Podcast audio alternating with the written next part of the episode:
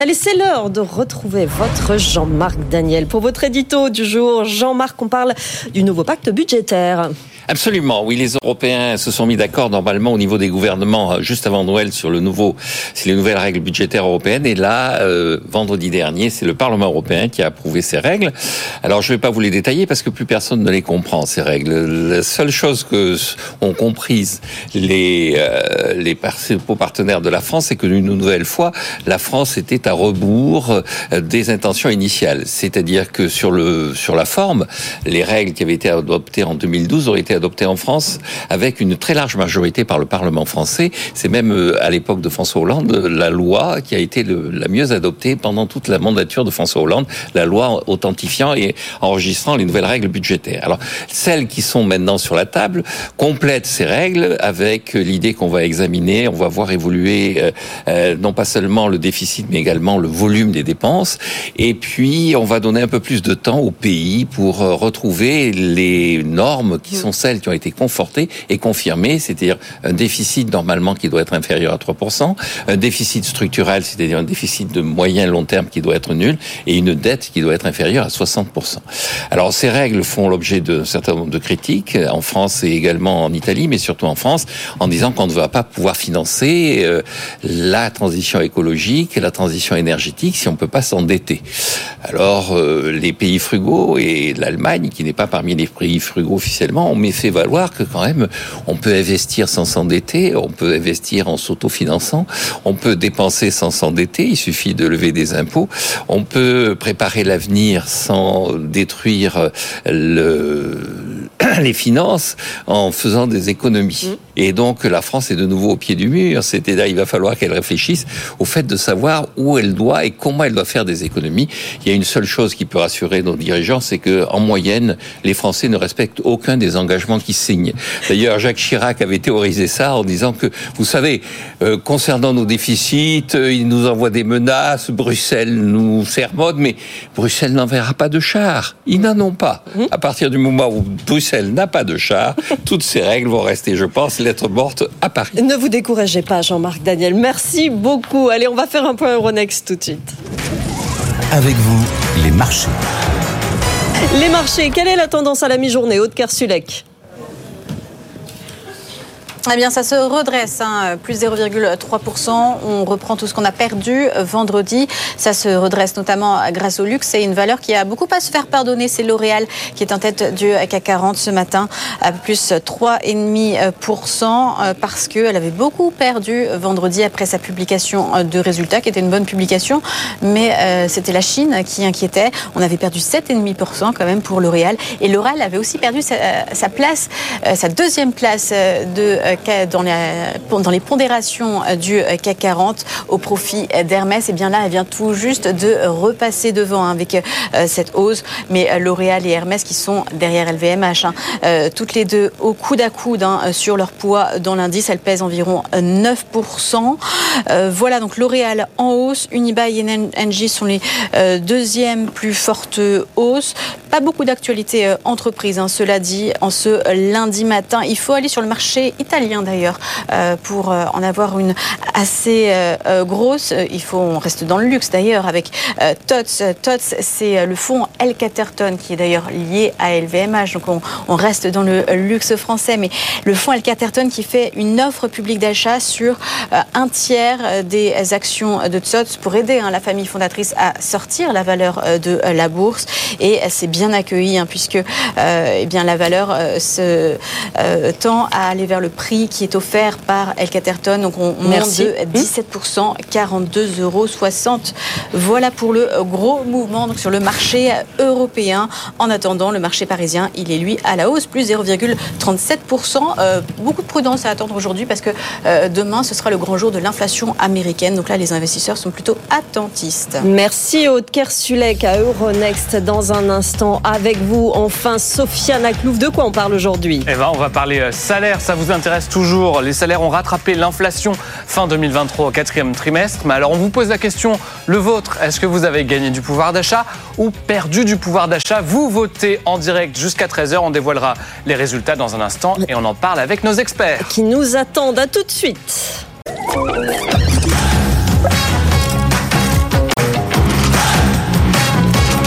BFM Business. Avec vous, les réponses à toutes vos questions dans l'entreprise. Sandra Gandoin. Et on est ravis de vous retrouver. Sofiane Aklouf a une énergie, une énergie du lundi. Il faut voir ça euh, aujourd'hui. Ça va, Sofiane Bah oui, très bon week-end, donc je suis très content de vous retrouver, Sandra. Une adresse à connaître. Avec vous à bfmbusiness.fr, vous nous écrivez en direct. Nous sommes aussi en direct et en live sur LinkedIn et sur YouTube. Vous pouvez poster en commentaire et puis nous envoyer des vidéos directement avec le petit QR code qui s'affiche en bas de votre écran. On attend vos questions de patrons, d'indépendants, de salariés, vos questions juridiques, de recrutement, de transition. Bref, tous les problèmes que vous rencontrez dans votre vie au travail, on y répond avec nos experts. Autour de cette table, Virginie Guyot, assistante virtuelle en délégation. Bonjour Virginie. Bonjour. Vous gérez à distance les problèmes, les tâches quotidiennes qui prennent vraiment beaucoup de temps euh, dans le- la vie des dirigeants. C'est ça votre job Absolument. Bon, voilà, on va en parler dans un instant. Euh, Valentin Comarteau est à côté de vous, président de moi. On va parler de santé au travail, Valentin. Tout à fait, Hein et même de qualité de vie et de conditions de travail. Ce qui va parler également à Benoît Serre, le vice-président de la NDRH, notre expert recrutement, DRH, vie en entreprise. Comment allez-vous, Benoît? Mais ça va pas mal. Bon, très bien. Et notre experte juridique aujourd'hui, bonjour Déborah David. Bonjour Sandra. Avocate associée au cabinet de Gaulle Florence avec toutes les questions juridiques qui se posent autour de cette vie au travail. La première question, On Sofiane. commence par vous, Virginie, si vous le voulez bien, coach en entreprise. Je suis patron d'une petite PME de service à la personne. L'assistance de l'assistante de l'agence qui gère pre- presque tout est enceinte et a dû se mettre en arrêt plus tôt que prévu. Est-ce que j'ai le droit de la remplacer par un prestataire indépendant? Virginie. Oui, absolument. Alors le remplacement est autorisé dans un cadre bien particulier.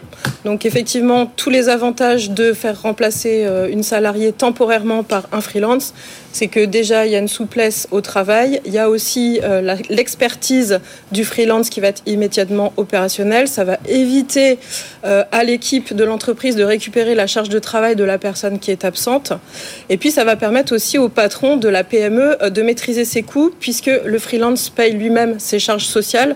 Donc en fait, ça sera sans surprise. Il n'y aura pas de surcoût, il n'y aura pas de, de choses particulières en plus du coût horaire ou du coût forfaitaire que le freelance va proposer. Donc ça, c'est euh, quelque chose de vraiment pratique. Après, il faut faire très attention quand euh, on utilise un freelance pour remplacer un salarié, puisque le contrat de travail peut être euh, requalifié en contrat, enfin le, partenariat entre le freelance et le- et l'entreprise peut être requalifié en contrat, soit par le freelance, soit par l'URSSAF, si jamais c'est mal encadré. C'est-à-dire qu'il ne doit pas y avoir euh, de lien de subordination entre l'entreprise et le freelance. Le freelance est quelqu'un qui propose ses services, mais il doit rester maître de son planning, maître de son emploi du temps. On ne doit pas l'intégrer aux documents internes de l'entreprise et il doit travailler avec son propre matériel. Vous continuez à nous suivre, à nous suivre sur BFM Business en live également sur LinkedIn où vous pouvez nous poser toutes vos questions. Sofiane. Et on y va pour une question pour vous, Valentin Comarteau, notre expert bien-être au travail. Je suis convaincu que l'amélioration de notre santé au travail rime avec l'amélioration de notre performance. Mais comment convaincre mon boss? Quel argument lui donner? Eh ben, on peut déjà lui donner l'argument euh, du financier. Euh, 14 310 euros, c'est le coût du mal-être par salarié par an. Euh, donc euh, c'est déjà un argument euh, qui, pour un responsable d'entreprise, devrait lui parler. Exactement. Ensuite, on a bah, tout simplement quand on prend soin de ses collaborateurs, bah, on prend soin de son entreprise. Donc on a des salariés plus engagés, plus performants. On a une entreprise plus attractive, euh, une marque employeur qui rayonne davantage. Ce sont tous les arguments qui peuvent aujourd'hui convaincre un dirigeant de mettre en place toute une démarche d'amélioration de la qualité de vie et des conditions de travail. Tout simplement prendre soin de l'humain. Soin de l'humain, c'est nécessaire aujourd'hui, surtout qu'on a de plus en plus d'exigences des salariés envers la qualité de vie et les conditions de travail. Pour autant, Benoît Serre, est-ce que, d'une part, première question, on voit une évolution positive dans ce sens, mais est-ce que finalement on ne demande pas trop à l'entreprise? Ça fait deux questions en une. Hein. Alors, en fait, euh, le, le- le point, il est, il est, ce chef d'entreprise, il est intéressant s'il n'arrive pas à le convaincre, parce que vous savez, il y a une étude mondiale qui a été conduite, qui s'appelle euh, en bon français euh, Creating People Advantage, et qui démontre que, à part à Hong Kong, je peux pas vous dire pourquoi, la question de la santé mentale est le premier sujet de préoccupation des entreprises. On voit, on l'a vu en France, hein, euh, on voit partout que le sujet monte. Alors, il a des dizaines de causes. Il a sans doute des, des causes liées à la, la tension entre euh, l'employeur et l'employé, euh, la tension de la société en général. Donc, il y a plein de raisons. Maintenant, la question qui est très difficile à gérer, c'est où commence et où s'arrête le rôle de l'entreprise. Vous avez sans doute remarqué qu'en France, l'État, globalement ruiné, transfère gentiment ses responsabilités de solidarité nationale sur l'entreprise, lui demandant finalement de faire tout et n'importe quoi quelquefois, ce qui tout ça coûte très cher. Alors dans les grandes entreprises, on s'en sort, dans les PME, on sait plus bien par quel bout prendre le sujet. Donc L'impact sur la performance, il est évident, vous l'avez très bien rappelé, mais en même temps, je, rappelle quand même, même si ça choque un peu, que il y a des cotisations sociales, il y a tout un process finalement de paiement par l'entreprise ou par le salarié lui-même d'un certain nombre de dispositions sociales qui doivent sans cesse couvrir une partie de ces risques-là. Et donc les transférer à l'entreprise en demandant à ce que tout le monde joue le même rôle, c'est un peu compliqué. Puis le dernier point, moi je crois, je crois que j'ai déjà venu d'ailleurs ici en parler, euh, c'est très bien de travailler sur les conditions de travail, le bien-être, tout ce qui est fait, c'est indispensable. Mais ça fait 35 ans qu'on fait ça malheureusement, le, la situation se dégrade. Je ne dis pas que le, ce qu'on a fait est responsable de ça. Je dis qu'à force de s'occuper de ce qui entoure le travail, on ne s'est pas vraiment occupé du travail lui-même. Ouais. Or, lorsque vous vous interrogez, là, faut que vous regardez pourquoi les gens ne se sentent pas bien, c'est qu'ils sont pas bien par rapport à leur travail. Ils sont pas forcément pas bien par, leur, par rapport à leur entreprise. Ils sont pas bien par rapport à leur travail, le sentiment d'utilité, son organisation, son management. Mhm. Et donc, je trouve que c'est sans doute le, le, la meilleure manière ou une des manières de répondre à l'enjeu. Mais ça veut dire quoi? Ça veut dire qu'on s'occupe peut-être un peu trop du bien-être. On parle souvent du baby-foot, c'est-à-dire des à côté Oui. au travail et pas assez de la tâche concrète qui est Je réalisée je 8 vais- heures par Je vais vous jour. raconter une histoire très courte.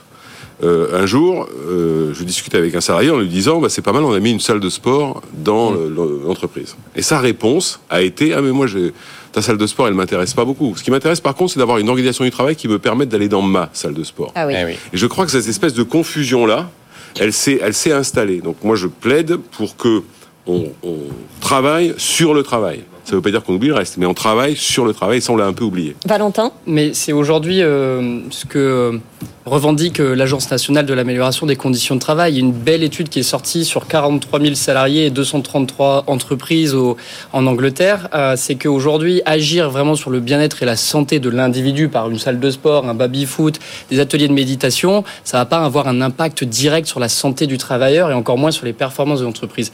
Il faut s'occuper du travail. Le travail peut être malade aussi par de mauvaises pratiques managériales, de mauvaises communications internes. Et aujourd'hui, c'est ce qu'on appelle la qualité de vie et les conditions de travail. Il y a des méthodologies.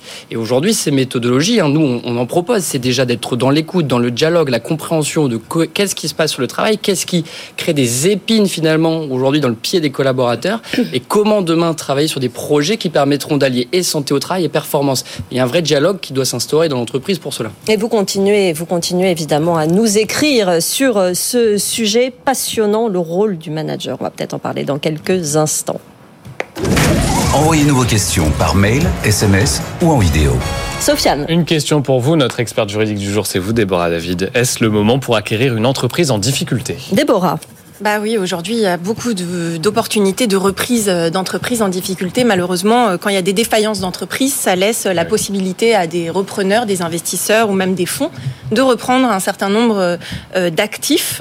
Alors, il y a deux façons de le faire. Soit ce qu'on appelle à la barre du tribunal, ce qu'on appelle dans le code de commerce le plan de cession, Oui. ou soit dans un cadre plus corporate de négociation de gré à gré. Bon, on va se concentrer aujourd'hui sur euh, la reprise à la barre du tribunal parce que c'est vrai que ça offre des opportunités pour peu que euh, celui euh, qui se porte acquéreur sache exactement connaisse sa cible parce que la, période entre euh, l'appel d'offres qui va être lancé par l'administrateur judiciaire et ce qu'on appelle la DLDO donc la date limite de, dépôt des offres elle va être très courte. C'est la particularité des, plans de reprise à la barre du tribunal. Et à ce moment-là il faut savoir exactement quels sont les atouts de l'entreprise, quelles sont ses faiblesses, mais aussi euh, construire son plan de financement euh, bien à l'avance. et on se euh, fait, ça, on se fait accompagner. hein. C'est très On important juridiquement absolument. au niveau. On, on se laisse pas avoir justement par le fait qu'il y a beaucoup d'opportunités, peut-être des prix parfois intéressants. C'est ça qui est important quand même, Déborah. hein.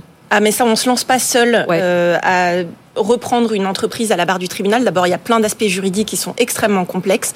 Il y a un, un espace-temps qui est extrêmement limité. Donc, il faut ver- vraiment se faire accompagner. La boîte aux lettres, Sofiane. Et oui, notre boîte aux lettres, on l'ouvre, vous nous écrivez euh, avec vous à bfmbusiness.fr on prend toutes vos réactions, même celles qui sont pas toujours plaisantes. hein. Les critiques, ça nous fait aussi avancer. C'est le cas d'Alice Tisseron, qui est gérante d'un salon de coiffure, qui nous a écrit et qui nous a envoyé une petite vidéo pour nous tirer les oreilles, elle a raison, et nous poser euh, une question quand même.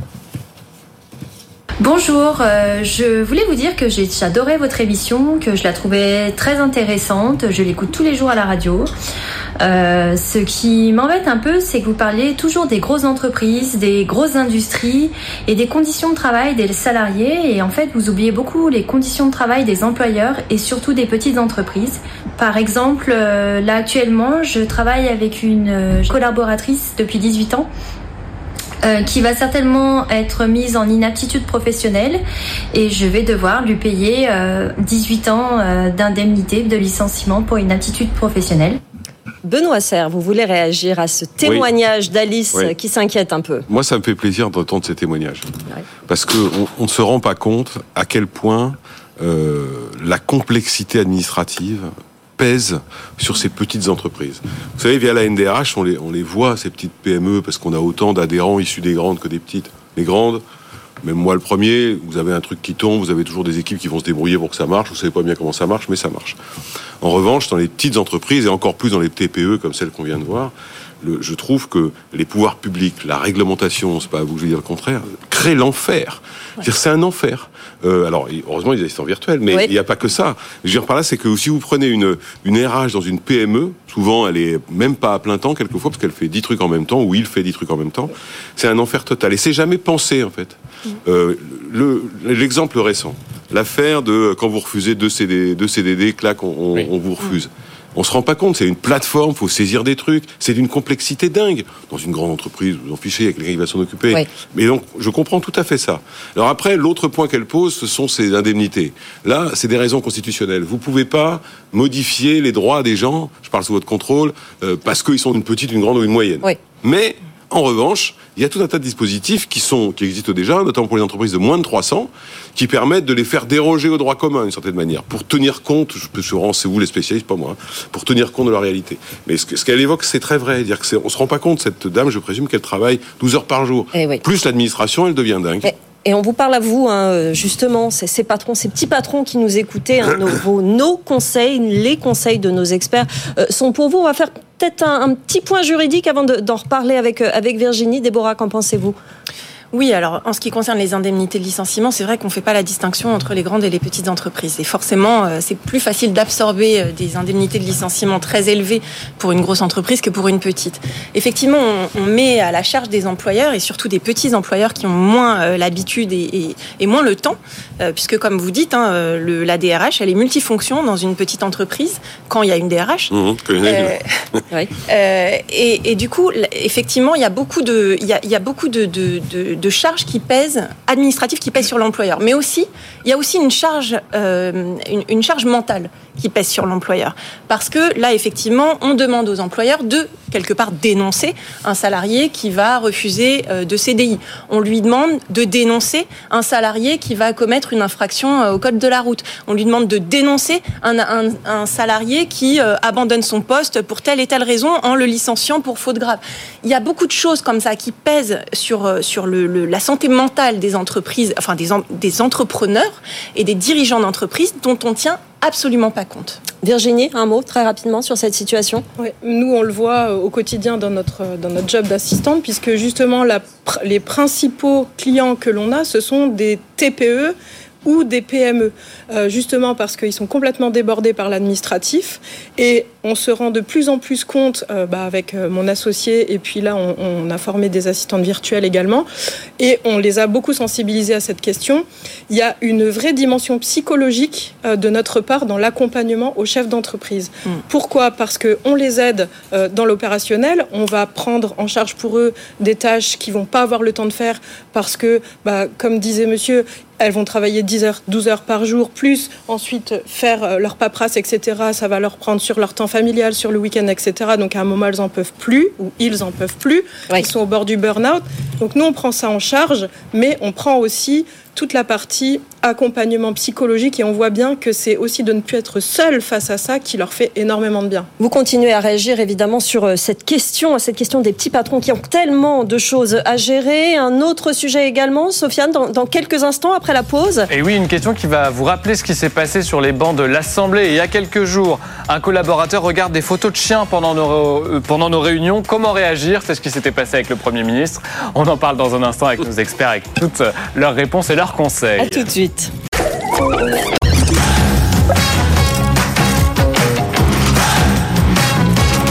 BFM Business, avec vous, les réponses à toutes vos questions dans l'entreprise. Sandra Gandoin. Et oui, nous parlons de santé au travail, de petits patrons avec nos experts, de comment on s'organise, mais on parle aussi de chiens au travail et d'images de chiens. À l'instant, Sofiane, vous c'était notre, notre question teasing. Et oui, parce que vous vous souvenez qu'on a vu la, la photo du chien de Gabriel Attal qu'il a reposté depuis sur les réseaux sociaux. Mais plus sérieusement, il y avait, c'était, ça a fait débat, hein, puisque un député lui a reproché de regarder des photos de chiens pendant qu'on parlait à l'Assemblée et qu'on lui posait des questions sérieuses. D'où cette question, bah, quand ça arrive en entreprise, on est en pleine réunion et puis on montre des photos de chiens ou de chats. Eh ben, comment faut-il pour dire aux collaborateurs, ça suffit des photos de chiens et de chats? Puis il y a cette question de la concentration en réunion, par ailleurs. Oui, oui, oui. Euh, C'est ça, c'est une question comportementale, Ouais, bah, alors, finalement, Benoît Serre. Sur le fond, oui. Maintenant, il faut toujours se poser la question de l'utilité de la réunion. C'est-à-dire, quand vous êtes dans une réunion et que vous finissez par regarder les photos de votre chien, c'est que soit, bon, vous n'êtes pas motivé, donc ça, c'est pas bien, soit euh, vous savez pas bien ce que vous faites là. Moi, le Mm. premier, ça m'est arrivé d'être à des réunions me demandant ce que je, faisais là vraiment. Donc, je pense qu'il y a un petit peu de ça aussi, espèce de réunionnite.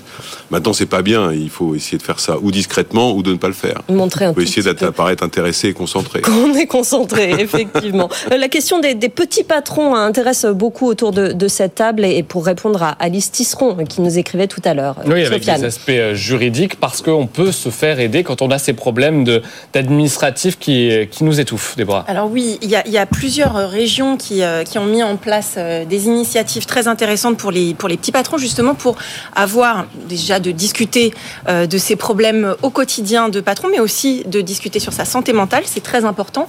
Mais il y a aussi, par exemple, dans la région Île-de-France, il y a une cellule spéciale pour aider les patrons qui rencontrent des difficultés, qu'elles soient économiques ou autres, pour les orienter euh, peut-être euh, vers des procédures amiables. Et euh, il faut vraiment pas hésiter quand on a un petit patron à, euh, à sortir de, de ce carcan qui se dit si je, si je demande de l'aide, ça veut dire que j'ai failli.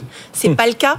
Il faut demander de l'aide. Il faut demander de l'aide en toutes circonstances et dans tous les domaines. Il en va de la santé des petits patrons, justement, Valentin. Tout à fait, mais déjà il y a un vrai sujet aussi sur euh, l'échec. Euh, C'est-à-dire que quand on devient chef d'entreprise, socialement, on est un peu regardé comme euh, quelqu'un qui n'a pas le droit à l'échec, mais on a le droit hein, de, de se louper. hein. comme on dit, la réussite passe par l'erreur. Oui. Euh, mais en effet, aujourd'hui, on voit que euh, on a beaucoup de dirigeants de petites entreprises qui se suicident malheureusement parce qu'ils ne sont pas dans la capacité de demander de l'aide. Tout le monde ne sait pas le faire.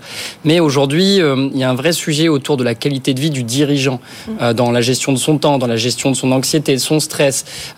Et c'est là où moi je porte un, un message, c'est celui de bah, aussi des, de- des mutuelles, des complémentaires santé qui peuvent aussi aider les dirigeants hein, finalement euh, dans de quelle euh, façon? bah, en créant des programmes pour euh, les accompagner. Ils peuvent s'associer au CCI, au BGE, à tous ceux qui vont aussi les soutenir pour proposer ces programmes d'accompagnement. Mais l'objectif, c'est que ce soit simple et qu'on prenne conscience que c'est important de prendre soin de sa santé parce que comme un sportif de niveau qui prend soin de lui, bah, il sera plus performant et c'est la même chose pour un dirigeant. On rappelle, hein, Benoît Serre, je ne sais pas quel est le chiffre exactement, mais plus de 95% du tissu pro- productif, ce sont des toutes petites structures. Ah oui, oui, bien sûr. Alors c'est un peu moins de 90, mais de 95, mais c'est surtout euh, dans ces zones-là que les emplois sont le plus créés depuis 30 ans. Voilà, c'est intéressant de voir l'importance de ces, de ces entreprises. Sofiane. Gardez la parole justement, monsieur. Oui, monsieur, Parce qu'on a une question pour vous, Benoît Serre, sur ce sujet très récurrent et qui va l'être euh, bah, jusqu'à cet été justement. Les Jeux Olympiques. Ah. Entre les zones bleues et les zones rouges, je suis perdu pour les JO. Dois-je partir du principe qu'il me faut fermer mon entreprise cet été? Benoît Serre. Alors je crains que ce soit pas que lui qui soit perdu. Tout le monde est un peu perdu sur cette affaire-là. On attend des règles définitives. Ça a l'air assez compliqué puisque dans les zones rouges, qui sont les zones d'épreuve, si j'ai bien compris, ils vont fermer deux heures et demie avant, donc il y aura plus que les piétons à l'intérieur. Donc il y aura pas de transport en commun à l'intérieur de la zone. Donc pour des raisons de sécurité qu'on peut comprendre par ailleurs.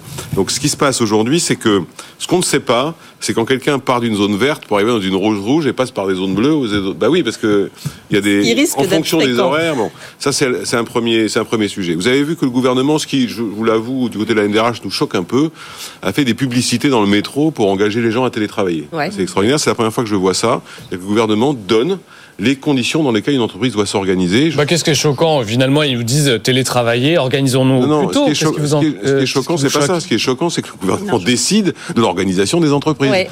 Et je rappelle quand même qu'à ce jour, le télétravail en Ile-de-France, puisqu'on parle beaucoup de l'Île-de-France, c'est à peu près 30, 35 à 30, 40% des gens au maximum. Tous les autres ont des métiers non télétravaillables. Donc qu'est-ce qu'on fait de ces gens-là? Je donne un autre exemple. Euh, les chantiers de travaux, et vous savez qu'en dans Paris il y en a pas mal, vont s'arrêter pendant les Jeux Olympiques. Alors c'est vrai que c'est la période d'été, donc il y a pas qui sont en vacances, mais en même temps, ils vont s'arrêter. Donc qu'est-ce qu'on fait des gens qui sont là? On les met en chômage technique, on les met pas en chômage technique. Tout ça pour dire que beaucoup d'entreprises s'inquiètent un petit peu. Par exemple, les entreprises de livraison. Elles se disent, mais comment on va faire? Parce qu'on va fermer toutes les zones de Paris à cause des épreuves et pour de sécurité. Donc comment je fais pour livrer mes magasins, moi?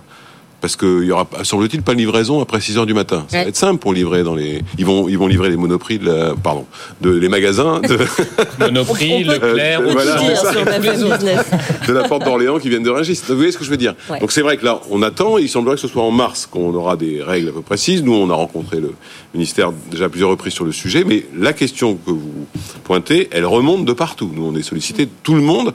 Et pour Comment l'instant, ça va vous se n'avez passer pas de réponse on n'a pas de réponse, pas de réponse paraît- concrète. Il est probable que de deux choses, et je finis par là. La première, c'est qu'il y aura un peu plus de télétravail pour ceux qui le peuvent, c'est probable. Et de l'autre, que c'est, il faut pas perdre de vue que c'est la période d'été. Donc les entreprises sont déjà dans une phase euh, un petit peu En partie avec vidée. moins ouais. de monde. Quoi. Ouais. Mais n'empêche que c'est, il y a des choses très très opérationnelles sur lesquelles euh, on voit les pubs dans le métro. Je suis pas sûr que l'anticipation soit euh, partagée par tout le monde. Déborah. Oui, je suis tout à fait d'accord, mais ce qui est le plus surprenant, c'est la tardiveté avec laquelle on nous donne, euh, enfin, on donne aux entreprises euh, Ouais. des informations, parce que les entreprises auraient pu anticiper déjà depuis plusieurs mois en signant des accords d'entreprise pour, euh, par exemple, réorganiser le temps de travail, pour euh, réorganiser les horaires des salariés, etc. Là, ça va être euh, trois mois avant le, euh, le coup de feu. euh, il va falloir tout faire dans l'urgence sans savoir sur quoi est-ce qu'on va pouvoir négocier, parce qu'on ne sait pas encore euh, quelles entreprises vont être touchées, de quelle façon elles vont être touchées, quelles vont être les, euh, les, les réponses qui vont être apportées par le gouvernement pour faire face à des, des difficultés effectivement d'approvisionnement, de circulation, etc. Donc c'est euh, c'est un peu tardif. Enfin, ça fait un petit moment qu'on les prépare ces JO. Les entreprises attendent des réponses. On oui. les donnera Ouais. évidemment dès qu'on les a sur euh, BFM Business dans Avec vous. Sofiane. Une question pour vous, Valentin Comarteau, notre euh, expert qualité de vie. J'ai un salarié qui est très stressé. Comment puis-je l'aider? Valentin. Eh ben déjà, on lui demande pourquoi il est stressé? Est-ce que c'est un sujet pro ou perso? Si c'est un projet perso, on peut pas forcément en faire grand-chose. En tout cas, euh, si ce n'est euh, que de peut-être euh, lui proposer, s'il a besoin de repos, de prendre des congés. Si c'est un sujet professionnel, mais qu'est-ce qui le stresse autant? Est-ce que c'est un livrable, un dossier qui doit être terminé? Mm. Est-ce que la tâche est peut-être euh, trop grande à, à réaliser euh, tout seul? Comment on peut l'aider, l'accompagner pour qu'il réalise mieux cette tâche, qu'il réalise son projet, qu'il atteigne son objectif? Et comment on peut adapter ensuite euh, bah, son agenda aussi euh, pour redécouper peut-être les tâches qu'il doit réaliser. Donc euh, c'est du soutien surtout et du dialogue. Il faut avoir un manager euh, compréhensif qui écoute. Tout à fait, C'est le mieux. c'est mieux. Encore faut-il qu'il soit euh, lui-même dans cette capacité de Ouais. détecter le stress d'un individu. Euh, pour ça, il existe aujourd'hui des formations sur les risques psychosociaux qui peuvent d'ailleurs être financées hein, par la CARSAT ou l'assurance maladie hein, pour des plus petites entreprises euh, et jusqu'à 25 000 euros sur trois ans. Donc il y a des voilà, il y a des dispositifs qui sont en place et certaines mutuelles dans euh, certaines branches euh, professionnelles euh, peuvent aussi prendre en charge certains ateliers euh, liés à la gestion du stress au travail, par exemple, avec le haut degré de solidarité. Donc voilà, il existe des solutions en tout cas pour la gestion du stress au travail. Et là aussi, on se fait des Sofiane. Notre gestionnaire de tâches, Virginie Guyot, si ça vous va. J'étais préparatrice de commande, mais un accident du travail survenu il y a deux ans m'a laissé des séquelles. Il n'y a pas eu de possibilité de reclassement dans mon entreprise. J'ai à présent une reconnaissance en qualité de travailleur handicapé. Le meilleur choix qui s'offre à moi est de créer mon entreprise et de travailler depuis mon domicile. J'ai peur que mon statut fasse peur à mes futurs clients. Virginie. Alors, ça c'est un sujet qui me tient particulièrement à cœur euh, parce que je suis moi-même travailleur handicapé. Je bénéficie d'une RQTH euh, qui m'a été euh, renouvelée à vie par la MDPH. Comme 80% des handicaps, j'ai un handicap invisible. Voilà. Euh, Et c'est une des raisons pour lesquelles, euh, entre autres, hein, j'ai choisi de, monter mon entreprise et de me mettre à mon compte parce que ça m'a permis aussi de pouvoir gérer mes problèmes de santé euh, comme je voulais, puisque euh, dans mon travail, ça m'obligeait même parfois bah, à mentir à mon employeur, malheureusement, hein, parce que je, je souhaitais pas que tout le monde le sache et à organiser, c'était pas toujours simple. Euh, Est-ce qu'on joue la transparence du coup? Est-ce que cela, euh, alors, finalement, cela fait fuir les clients euh, comme comme c'est demandé? Je pense que il n'y a pas d'obligation en fait d'en parler aux clients, hein, on est d'accord. Mm. Par contre, dans un souci de transparence et de confiance, moi je préconise d'en parler aux clients. C'est mieux à partir du moment où il y a un risque que ça impacte la mission.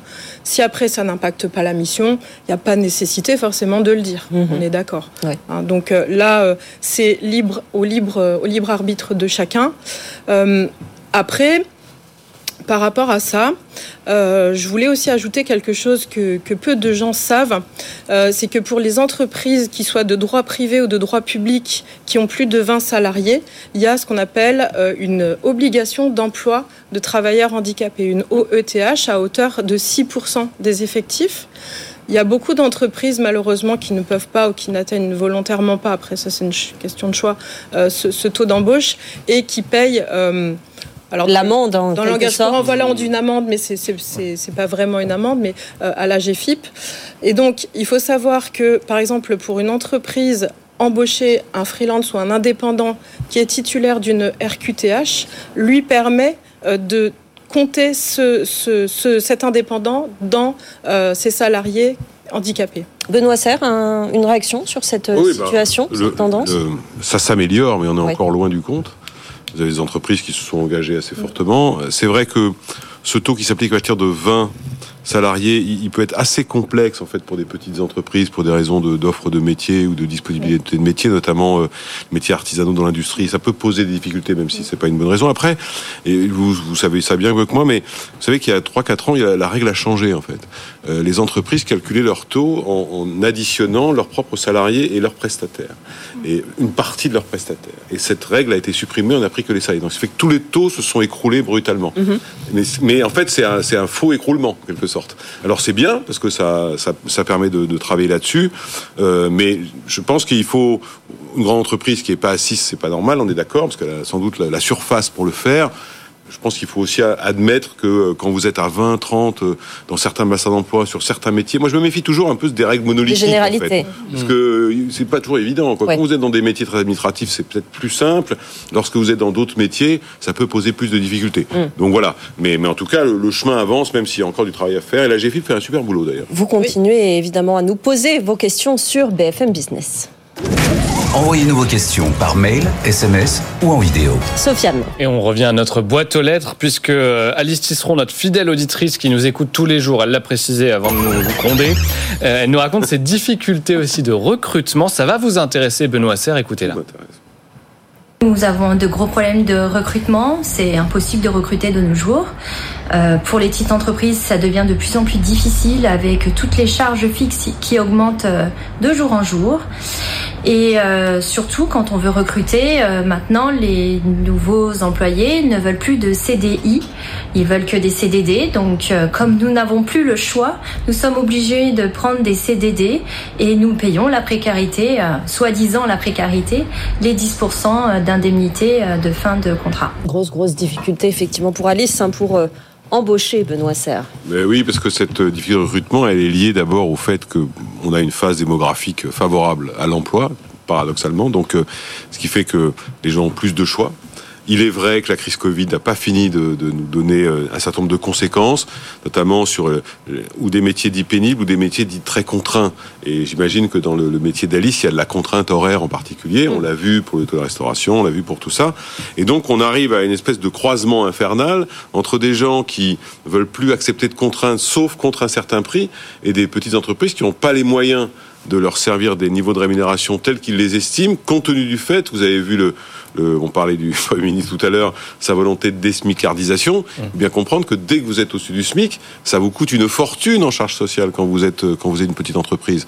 Et donc que facialement le collaborateur qu'on l'augmente ou qu'on le recrute, il a une augmentation finalement assez faible, alors que derrière l'entreprise paye des charges importantes. Mmh. Donc c'est vrai qu'on a on a une on a une phase de de recrutement qui est assez difficile, qui est euh, uniforme d'ailleurs. Alors ça va Là, ça, ça, le chômage remonte. C'est une mauvaise nouvelle, mais enfin, d'une certaine manière, ça devrait un peu calmer. Après, sur les CDD, CDI, j'imagine que c'est une des raisons pour lesquelles le gouvernement a fait son, sa règle à partir du 1er janvier 2023, sur le fait que deux CDD euh, qui ressemblent aux CDI qu'on propose, on ne peut pas les refuser sans être ceci, cela je pense aussi que la question du, du CDD, elle, elle, répond à quelque chose auquel ne répond pas aujourd'hui les entreprises, ni même la législation, ni même la réglementation, qui est une, une attente très forte des gens d'avoir plus de liberté d'organisation dans leur travail.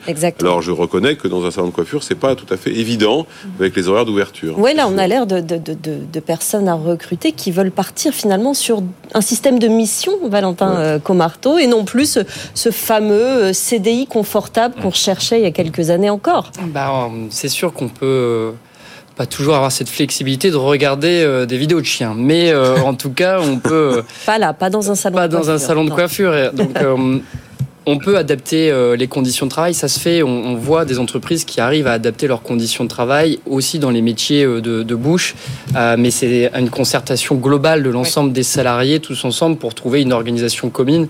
Et vous savez très bien que quand on met plusieurs personnes autour de la table, hein, c'est tout, c'est pas simple. mais voilà, il y a des méthodologies, de la facilitation pour retravailler sur les horaires, cette flexibilité. On le disait, les salariés sont exigeants. Bah, maintenant, comment on peut essayer de trouver une organisation commune et un projet commun dans lequel tout le monde y retrouve aussi du sens. Il faut négocier et en discuter. Sofiane. Nous sommes toujours euh, en direct et en live sur LinkedIn et sur YouTube. Et justement, une réaction euh, à vos propos, Virginie Guillot, du, début de l'émission sur euh, l'assistante de l'agence qui, qui peut être remplacée par un prestataire indépendant. Et Philippe réagit sur LinkedIn et nous dit Nous avons plus de 3 millions de personnes sans emploi. Au lieu de prendre des freelances, il y a bien des jeunes ou des seniors qui ont le bon profil. Virginie. Ah bah là, c'est au choix de chacun, bien sûr, mais euh, embaucher un freelance, faut pas oublier que c'est aussi faire travailler quelqu'un. C'est aussi de l'emploi, peu importe le statut. Sofiane. Voilà pour la réaction. On part sur euh, Déborah David. Euh, une question pour vous. Comment départager des offres quand plusieurs candidats souhaitent se porter acquéreur dans une entreprise? Déborah alors, si on prend euh, le cas euh, d'une euh, d'une entreprise, d'une reprise d'entreprise à la barre du tribunal, donc dans le cadre d'un plan de cession, il y a des critères hein, qui sont qui sont des critères légaux, qui sont fixés par le code du, par le code de, commerce. Donc, c'est d'abord la pérennité de, de l'activité, ensuite la pérennité de l'emploi, et ensuite le financement. Donc, c'est trois critères. Maintenant. il, faut, il faut être clair, la question sociale, devient de plus en plus prégnante. Donc euh, si on veut euh, remporter un appel d'offres euh, dans le cadre d'une procédure de redressement judiciaire ou même de liquidation judiciaire avec poursuite d'activité, il faut que l'offre sur le plan social soit assez bien disante. Puisque vous savez que lorsqu'on reprend une entreprise à la barre du tribunal, on a la possibilité de sélectionner, en fait, de dire, bah, moi, je vais reprendre tant de salariés par catégorie professionnelle, je vais reprendre euh, tel contrat mais pas tel contrat. Donc mm. il y a une possibilité d'ajuster. On n'est pas obligé de tout reprendre en même temps. On reprend l'activité mais en l'adaptant. Donc euh, ceux qui font le choix de se dire ah bah vu qu'on peut euh, licencier, on peut euh, euh, se séparer d'un certain nombre de salariés euh, qui vont être payés par la procédure collective et donc par la collectivité dans le cadre de leur licenciement, on va essayer de prendre le minimum de salariés possible. C'est pas forcément une bonne chose lorsqu'il y a des concurrents ou, ou d'autres candidats repreneurs qui font, qui font une offre. C'est sur cet aspect-là du dossier que ça va certainement appuyer davantage. C'est sur cet aspect-là et aujourd'hui il y a beaucoup d'autres aspects. Il y a un aspect RSE qui est fondamental aujourd'hui. Euh, L'aspect RSE, euh, bah, on l'a vu aussi, euh, ça peut être aussi un facteur de restructuring. Euh, l'aspect RSE. Euh, on a vu l'exemple d'Orpea, par exemple, mm. euh, qui, qui s'est cassé la figure. Pourquoi? Parce que les financiers ont refusé de continuer à alimenter compte tenu du scandale. Bon, et le repreneur d'Orpea, lui, il a mis un plan aussi en place pour assurer que bah, les personnes âgées, etc., allaient être, allaient être bien traitées. Donc, il faut véritablement en tenir compte. Et puis, alors, c'est pas dans le code du commerce, hein, c'est pas un des critères légaux qui sont retenus par, euh, par le tribunal de commerce, mais il faut savoir que dans certaines euh, sociétés, comme l'industrie par exemple, où euh, les problèmes de pollution, les problèmes sociétaux sont encore plus important que dans le, les autres entreprises, eh bien c'est un critère qui est de plus en plus pris en compte. Et aussi par les financiers. Parce que quand on fait une offre de reprise à la barre du tribunal, il faut être soutenu par des financiers Mm. en général. hein. Intéressant. Donc ces critères entrent en ligne de compte aussi à, ce en ligne de moment compte de. plus en plus. Et puis l'image de l'entreprise et puis la pérennité euh, de l'emploi, c'est très important aussi. Sofiane. Valentin Comarteau, on vous écrit Je veux bien améliorer la santé de mes collaborateurs au travail, mais je n'en ai pas les moyens. Qui peut m'aider à financer mon projet? Eh ben, on a euh, plusieurs euh, partenaires, euh, les complémentaires santé, les mutuelles, hein, aujourd'hui, hein, comme je disais, peuvent financer des actions de prévention santé au travail. Donc c'est déjà un premier acteur. Ensuite, on a la capacité de se rapprocher de la CARSAT, l'assurance maladie, qui a aussi des programmes de prévention, TMS, donc troubles musculo-squelettiques, risques psychosociaux. On a aussi euh, quelquefois des concours hein, portés par euh, des mutuelles euh, qui permettent de gagner des prix dans euh, des actions de prévention.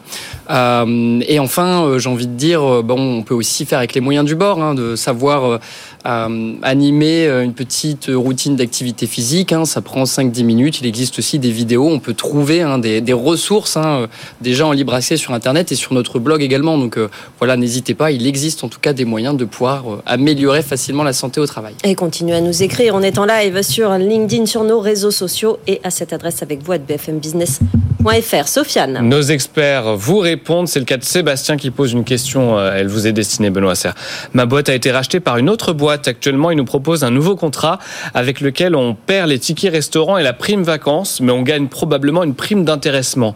Si je refuse de signer, est-ce que ce sera considéré comme une démission? Benoît Serre. Euh, alors, je pense tout, tout sous votre contrôle, mais c'est pas le cas. hein. Ça dépend des conditions de la reprise, en fait. C'est un peu compliqué.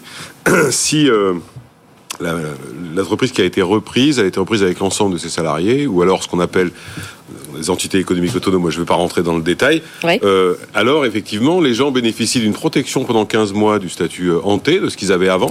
Mais après, ils vont devoir rentrer euh, dans le, dans le, dans le statut euh, défini de l'entreprise qui peut-être ne prévoit pas les tickets restaurants et prévoit de l'intéressement en participation.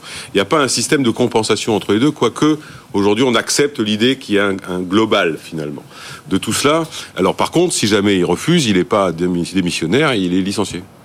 Déborah, un commentaire? Alors oui, c'est vrai qu'il y a cette, euh, cette idée de... Alors lorsqu'on reprend une entreprise, en général, on reprend euh, les salariés qui vont avec, avec leur contrat de travail. Alors effectivement, en ce qui concerne le statut collectif, il peut être maintenu pendant 15 mois, mais on est censé renégocier un nouveau statut collectif avec euh, les partenaires sociaux.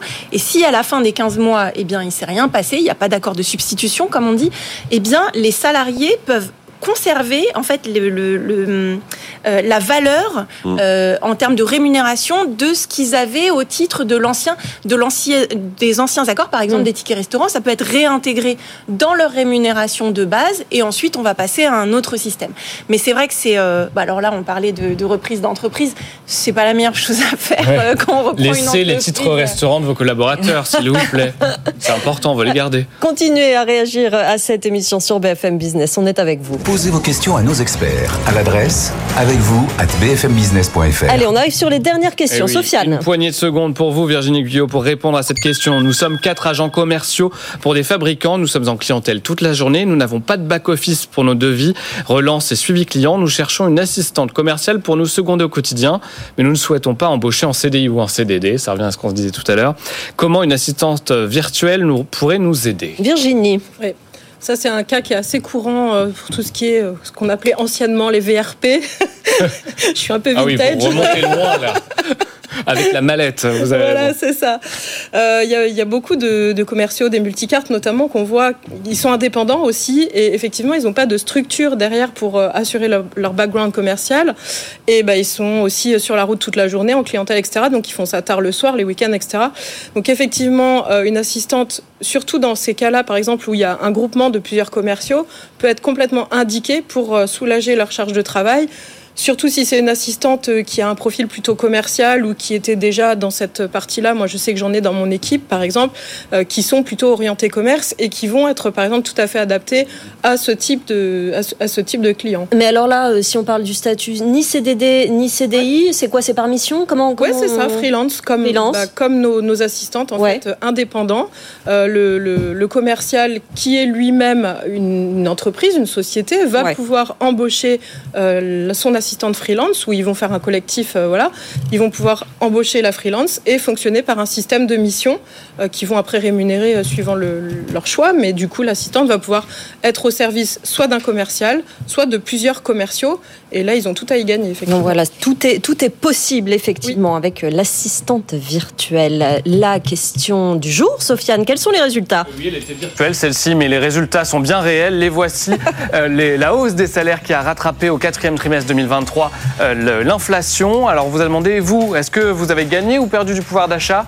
Bon, on s'en doutait un peu, mais vous nous dites en très large majorité que vous avez perdu du pouvoir d'achat. 88% sur LinkedIn, 73% sur X et 86% sur Thread. Vous n'êtes donc pas convaincu euh, par, cette, euh, par ce rattrapage des salaires. Il se peut qu'il y ait une part de ressenti là-dedans, mais c'est très pas? intéressant comme résultat. La question de demain, Sofiane. Et oui, une étude nous parle des, des dépenses professionnelles qu'il faut avancer. Vous savez qu'il faut sortir de sa poche. 51% des Français se disent stressés. Mais on vous pose la question à vous. Est-ce que vous êtes stressé ou est-ce que vous trouvez ça pratique d'avancer vos frais professionnels? Vous nous livrez euh, vos témoignages avec vous à bfmbusiness.fr et on en parle demain à partir de midi avec vous, Sandra. Et vous continuez à nous poser vos questions parce qu'on est sur les réseaux sociaux, évidemment, tout le reste de la journée, la nuit, le week-end en permanence. En attendant, on remercie nos experts du jour. Déborah David, notre juriste avocate associée au cabinet de Gaulle Florence. Merci, Déborah, d'être venue. Merci, Virginie Guillot, euh, assistante virtuelle en délégation, d'être venue sur notre plateau. Merci, Benoît Serre, vice-président de la NDRH. Et merci, Valentin Comarteau, président de MOA, notre expert santé au travail. À très bientôt. Nos experts continuent tous les jours à être sur ce plateau entre 12h et 13h. Et nous, on se retrouve demain, Sophia. Bah oui, c'est mardi gras, on viendra déguisé. Pas sûr, hein. je, vous laisse, je vous laisse faire. Vous faites comme vous, ce que vous voulez. Ça n'engage que vous. Très bonne journée sur BFM Business. À demain. Avec vous sur BFM Business.